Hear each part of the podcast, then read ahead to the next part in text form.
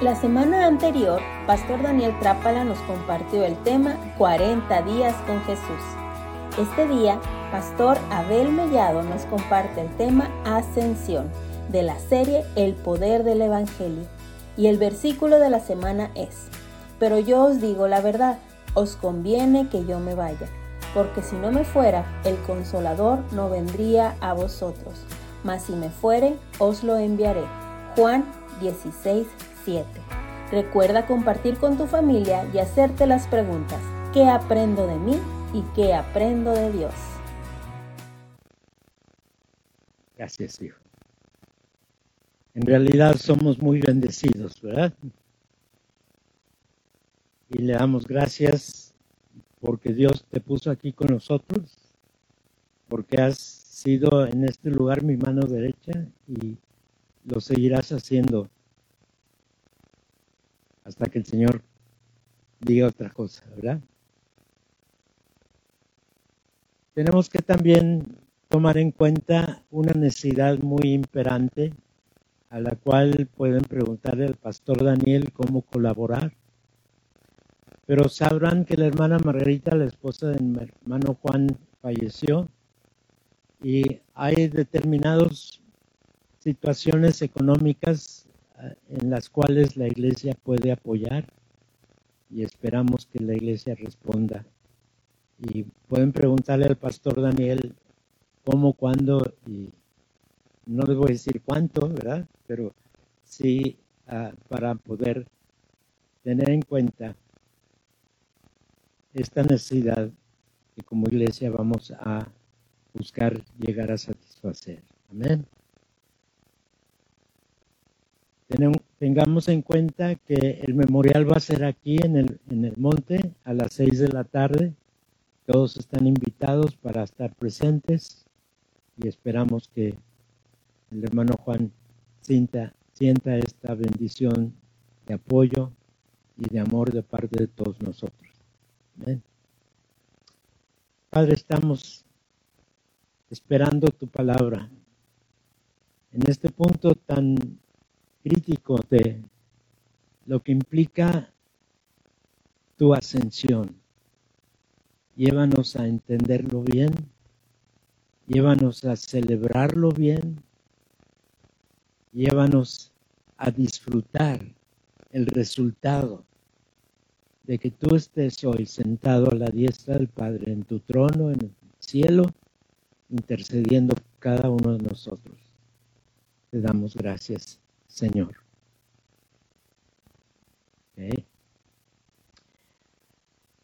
Vamos a enfocar un poquito sobre la definición de la palabra ascensión. Es ascender, o sea, subir, elevarse de una posición inferior a una superior. En el caso específico de lo que estamos viendo el día de hoy es que él asciende de su estado ah, de encarnación a volver a asumir su lugar que ya le pertenecía desde antes de la fundación del mundo, ahí en el cielo, en su trono. Amén. Es importante entender bien qué es lo que implica la ascensión de nuestro Señor. Hay relatos más familiares, más conocidos. Hablamos mucho del nacimiento, celebramos la Navidad, ah, sabemos de que se bautizó en un momento dado, de su ministerio, de todos los milagros que llevó a cabo durante el tiempo que estuvo ministrando. Sabemos también y hemos revisado todo lo que implica la crucifixión. Hemos celebrado su resurrección y la semana pasada estuvimos considerando todo lo que hizo después de resucitar y antes de ascender en estos 40 días. Vamos a comenzar y les voy a pedir que lean conmigo Hechos 1, del 6 al 11. Amén. Léanlo junto conmigo. Entonces los que se habían reunido le preguntaron diciendo, Señor, ¿restaurarás el reino a Israel en este tiempo? Y les dijo, no nos toca a vosotros saber los tiempos o las sazones que el Padre puso en su sola potestad.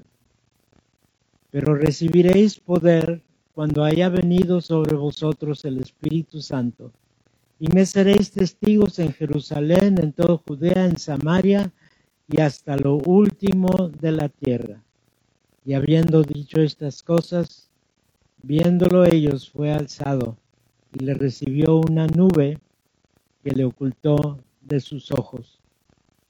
Y estando ellos con los ojos puestos en el cielo, entre tanto que él se iba, he aquí se pusieron junto a ellos dos varones con vestiduras blancas, los cuales también les dijeron, varones galileos, ¿por qué estáis mirando al cielo?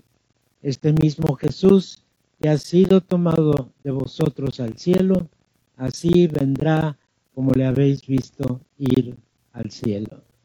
Denle un aplauso al Señor por sus promesas.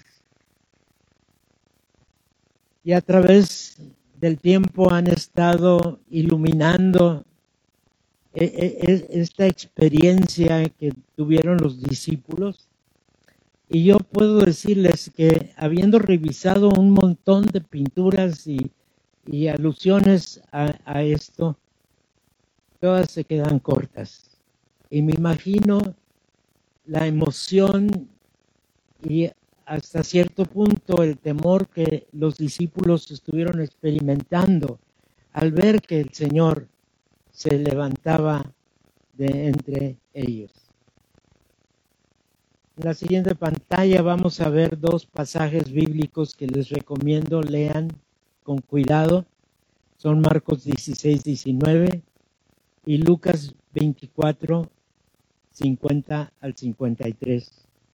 No los vamos a leer en este momento para poder proceder adelante con el comentario de lo que está celebrándose en la ascensión de nuestro Señor Jesús.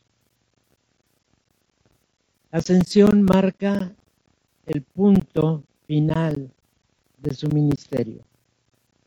¿Ven?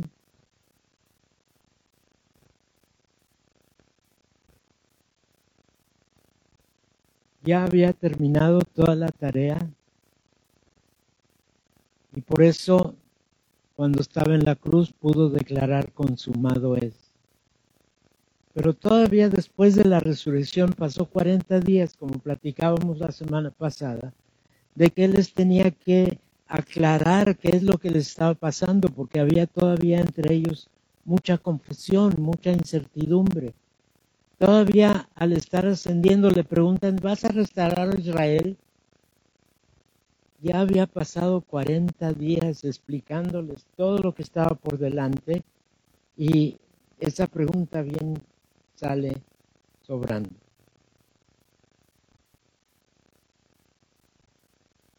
Es importante que nosotros Ya cantábamos hace rato acerca de ese cuerpo ensangrentado y afligido.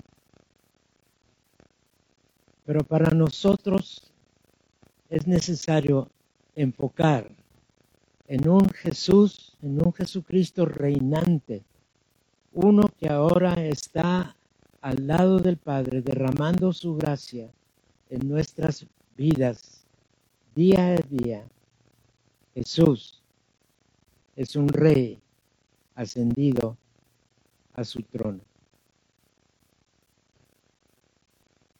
¿Lo entiendes?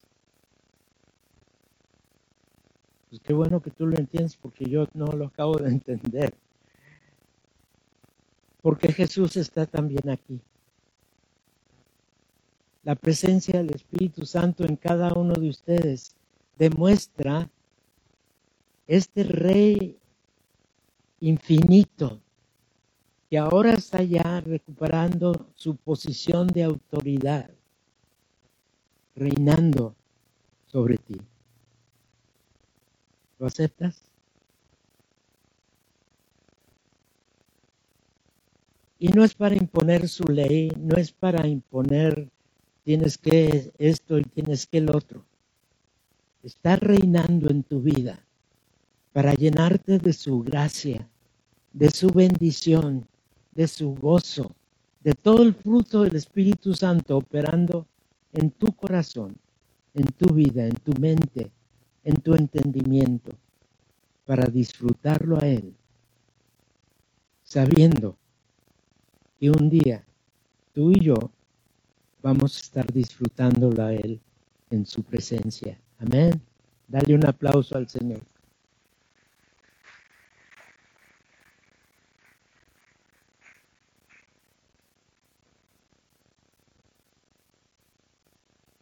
Vamos ahora a leer en el Evangelio de Lucas el, el capítulo 24, 45 al 51. ¿Lo lees conmigo?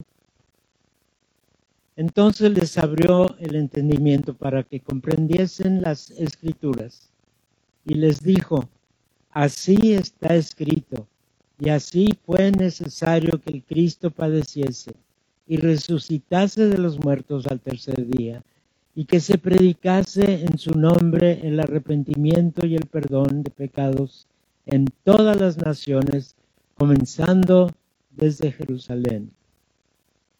Yo no sé por qué dice al cielo, esa no es parte del versículo. Seguimos adelante en el 48. Dice, y vosotros sois testigos de estas cosas aquí yo enviaré la promesa de mi Padre sobre vosotros, pero quedaos vosotros en la ciudad de Jerusalén hasta que seáis investidos de poder desde lo alto. Y los sacó fuera hasta Betania, y alzando sus manos, los bendijo.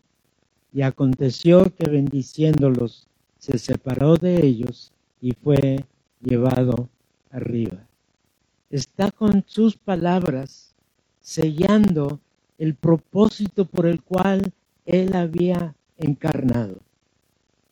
El propósito por el cual Él había tenido todo un ministerio, había llegado hasta la cruz, había en efecto resucitado. Había pasado tiempo con ellos tratando de aclararles en su mente todo lo que es. Y finalmente asciende al cielo está en el cielo, pero también está aquí. También está en ti. Y también lo puedes disfrutar momento tras momento, día tras día, en la noche, en, el día, a todas horas. Él está presente. Lo podemos entender porque Dios es omnipresente el Hijo de Dios es omnipresente. Puede estar sentado en el trono y está aquí contigo. ¿Lo entiendes bien? Yo no lo entiendo, pero lo agradezco. Lo creo, lo disfruto. Y por eso lo puedo predicar. Es entonces importante entender que sí, ascendió al cielo, está sentado a la diestra del Padre, está ocupando su trono, pero también está aquí. Y saben, Él lo explicó, lo repitió varias veces y les dijo, es necesario que yo me vaya para que el Espíritu Santo pueda venir. Yo no sé si tú entiendes bien el concepto de la Trinidad. ¿Verdad que no lo podemos explicar en términos realmente entendibles? El Padre, el Hijo y el Espíritu Santo son un solo Dios. ¿Cómo? Pregúntale cuando llegues. Un solo Dios único y verdadero. Presente en ti, presente en su iglesia, presente en este lugar y gobernando como rey soberano sobre ti. ¿Lo aceptas? ¿Lo crees? Ay, no oigo mucho sí. Más te vale.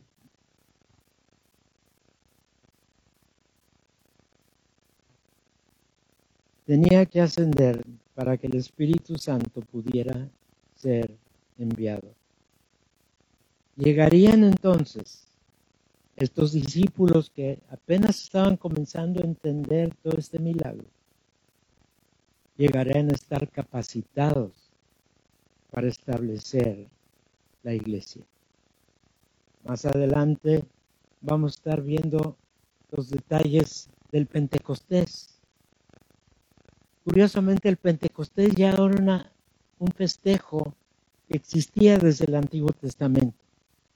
Pero así como la venida de Jesús vino a establecer un nuevo pacto, aquí viene a establecer una nueva relación de Dios con su iglesia. Y la presencia del Espíritu Santo es una realidad entre nosotros. ¿Lo crees? Disfrútalo.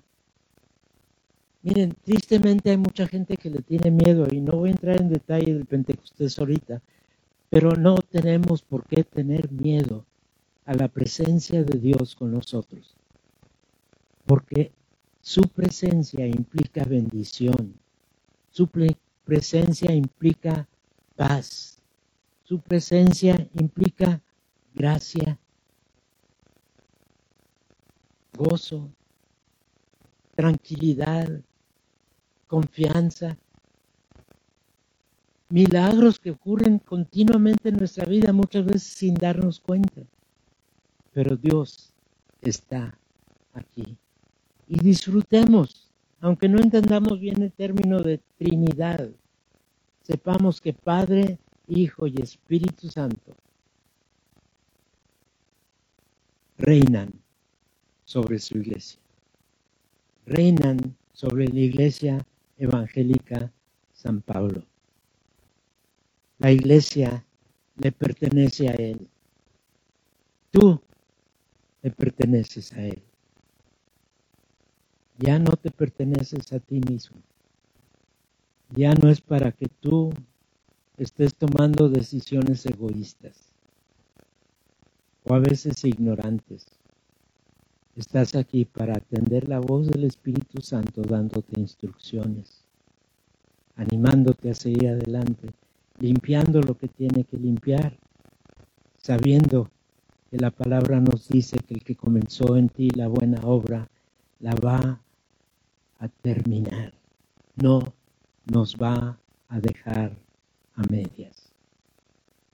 Cuando lleguemos a ese punto que estemos listos para ascender al cielo, así como Jesús ascendió al cielo, así tú y yo, en el momento preciso vamos a poder ascender a la presencia de nuestro Dios. Dale gracias. ¿Lo merecemos? ¿Lo merecemos? Nos portamos bastante bien para que nos den ese regalo. Y por eso la gracia de Dios opera en nosotros transformando todo aquello que ofende a Dios para que Dios se agrade de nuestra vida, se agrade de tu vida y que tú puedas disfrutar una relación íntima y personal continuamente con Él. Amén. Es importante entonces asegurar esto. Vamos a ver qué dice Mateo 25, 31. Dice, cuando el Hijo del Hombre venga en su gloria y todos los santos ángeles con él, entonces se sentará en su trono de gloria. Y más adelante, entonces el rey dirá a los de su derecha, venid benditos de mi Padre, heredad del reino preparado para vosotros desde la fundación del mundo. ¿Qué quiere decir desde la fundación del mundo? Quiere decir que desde antes de la creación, Él ya te tenía a ti en su corazón. Él ya sabía que un día preciso tú ibas a llegar a aceptar el sacrificio de Jesús en la cruz, todos los beneficios de su vida, de su ministerio, de su resurrección, para poder eventualmente pasar toda la eternidad en su presencia. Ese es nuestro destino. Entendamos que aquí estamos de paso. Y entendamos esto todavía estamos aquí, escúchalo bien, todavía estamos aquí para cumplir un propósito que Él nos ha asignado. En el momento que tú cumplas ese propósito, ya no tienes por qué estar luchando aquí, te va a llevar. Amén. Así es que apúrate a cumplir el propósito Nadie se quiere ir. Yo ya sí me quiero ir. Pero sigo teniendo el propósito de estar predicando el día de hoy. Amén. Gracias. Muchos de ustedes conocen mi testimonio. Trabajé 20 años como médico y luego el Señor decidió otra cosa. Y ya llevo 36 años de pastor. 38. Ah, caray. Ya perdí la cuenta. Y voy a estar cumpliendo mi propósito aquí mientras Él me lo esté asignando. En la confianza de que cuando Él decida haber cumplido mi propósito, me voy. Amén. Y tú también te puedes ir. Así es que no le des largas a la tarea que Dios te ha asignado, porque Dios tiene un reino preparado para vosotros desde la fundación del mundo. Él está ahora sentado en su trono y al mismo tiempo está presente aquí contigo, con su iglesia. Qué extraordinario Dios tenemos.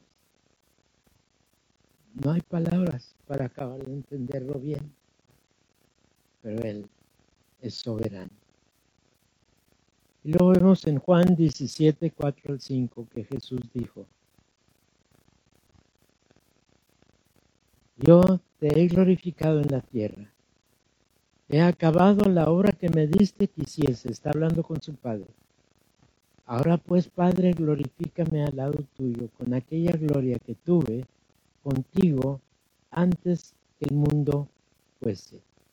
¿Qué quiere decir esto? Quiere decir que Dios es eterno. La Trinidad ha sido eterna.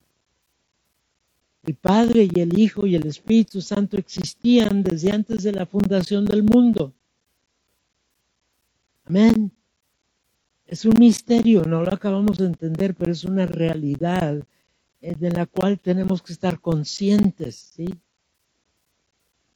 Y luego en el Juan 16, 7 nos dice lo siguiente, pero yo os digo la verdad, os conviene que yo me vaya para que si no me fuere, el consolador no vendría a vosotros, mas si me fuere, os lo enviaré. Y de hecho, es lo que vamos a estar celebrando el día de Pentecostés. No la fiesta del Antiguo Testamento, sino el arribo del Espíritu Santo en su iglesia, en nosotros, en ti, en mí, presentes, actuando, aconsejando, consolando y diciendo. Y estemos atentos a lo que Él está operando. Y luego en Efesios 4, del 9 al 10, nos explica lo siguiente. Y eso de que subió, ¿qué es? Sino que también había descendido primero a las partes más bajas de la tierra. Y el que descendió es el mismo que también subió por encima de todos los cielos para llenarlo todo. Si saben que una de las características y atributos de Dios es su omnipresencia, Él lo llena todo.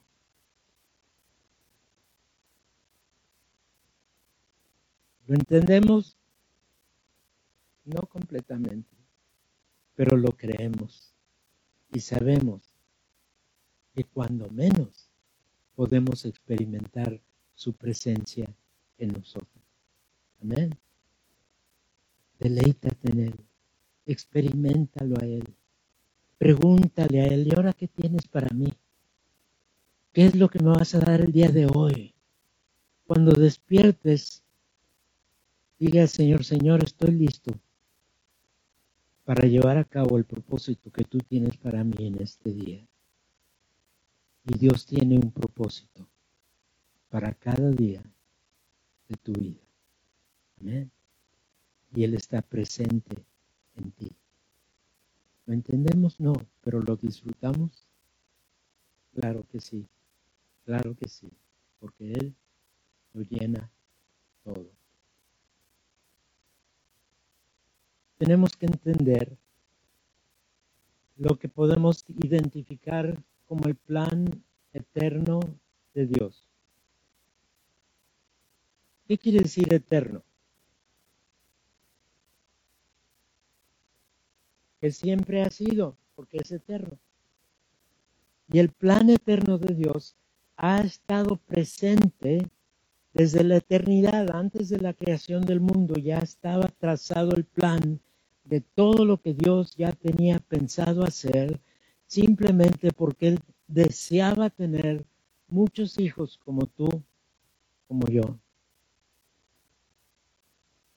No vamos a llegar, como algunos dicen, a tener la misma característica Jesús, pero vamos a ser hijos de un Padre eterno para vivir con Él toda la eternidad, porque será su diseño y deseo cuando Él trazó el plan eterno de Dios que incluye la encarnación, la cruz.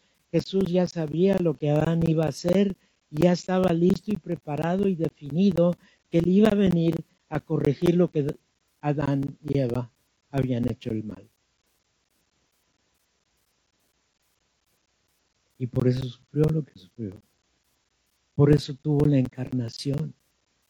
Y encarnó en un cuerpo humano porque se requería sangre para derramar. Y la derramó en la cruz y pudo llegar a decir, consumado es. Ya cumplí lo que vine a hacer ahora ya me puedo regresar al lugar que me corresponde. Dale un aplauso al Señor.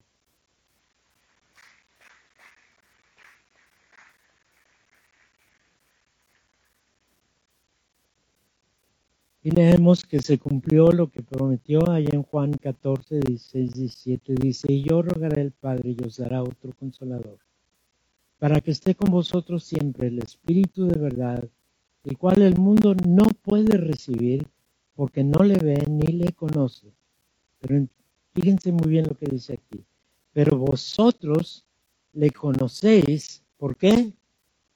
Porque mora en vosotros, vive en ti y estará contigo, estará conmigo, estará en vosotros, dice la palabra. Y luego nos brincamos a Hebreos capítulo 2, versículo 2, que dice, porque convenía a aquel por cuya causa son todas las cosas, está hablando de Jesús, y por quien todas las cosas subsisten, y habiendo llevar muchos hijos a la gloria, perfeccionase por aflicciones al autor de la salvación de ellos. Tú y yo, desde antes de la creación, ya teníamos un destino en la gloria.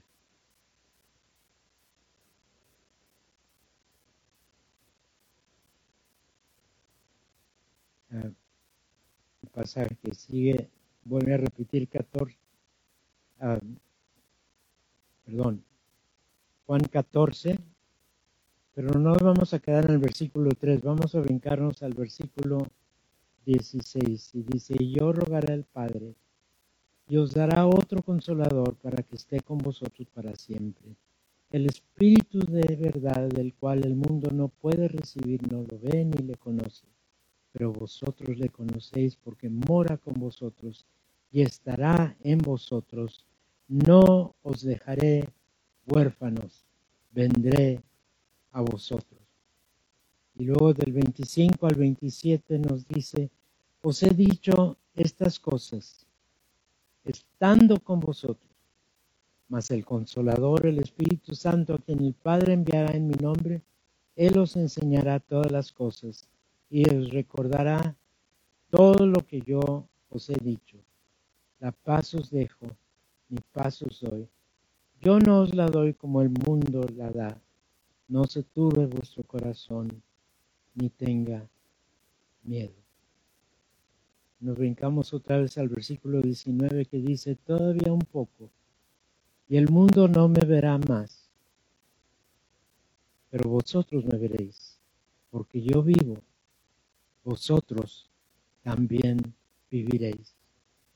En aquel día vosotros conoceréis que yo estoy en mi Padre y vosotros en mí, y fíjense muy bien, y yo en vosotros. ¿Dónde está el Señor en este momento? Pon tu mano sobre tu corazón y dile gracias Señor, porque estás aquí conmigo. Amén. ¿Lo sientes? ¿Lo percibes? percibe su paz, percibe su gozo. Dale un aplauso de gratitud.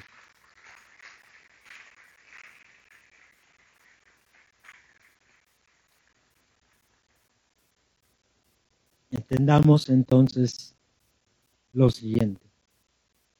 Jesús es el único camino no hay otro camino al Padre. No hay otro camino al cielo. Solamente a través de lo que Jesús vino a hacer y consumar podemos entrada, podemos tener entrada a este destino eterno que Dios tiene preparado para nosotros. No diluyas el Evangelio. El diablo quiere confundir mucho, hasta nosotros como evangélicos nos meten cada idea, oímos cada predicación. Yo prefiero ya mejor no oír nada en, en línea, porque tengo que saber exactamente de dónde viene. Un día estaba yo, pues muy rara vez estoy sin tener que hacer, pero ese día estaba yo sin, sin algo pendiente, urgente, entonces dije, voy a escuchar un mensaje. Y prendí eh, mi, computadora y estaba escuchando un mensaje y al ratito comencé a sentir eh, algo, algo está raro aquí. Me voy y busco la fuente del mensaje y resulta que era un, un predicador mormón. Cuidado con lo que escuchas. Cuidado con lo que escuchas, asegúrate quién es antes de oírlo, ¿sí? Y no corras el riesgo. El Evangelio está establecido. No le quites, no le pongas, no lo tienes que adornar, ya está completo. Y es por gracia y únicamente en Cristo Jesús. Amén. Iglesia, en el nombre de Jesucristo de Nazaret, que el Señor te bendiga y te guarde. Que el Señor haga resplandecer su rostro sobre ti y tenga de ti misericordia. Que el Señor alce sobre ti su rostro y ponga en ti paz. En el nombre de Jesús. Amén, amén, amén. Gracias a todos. Bendiciones. Buenas tardes.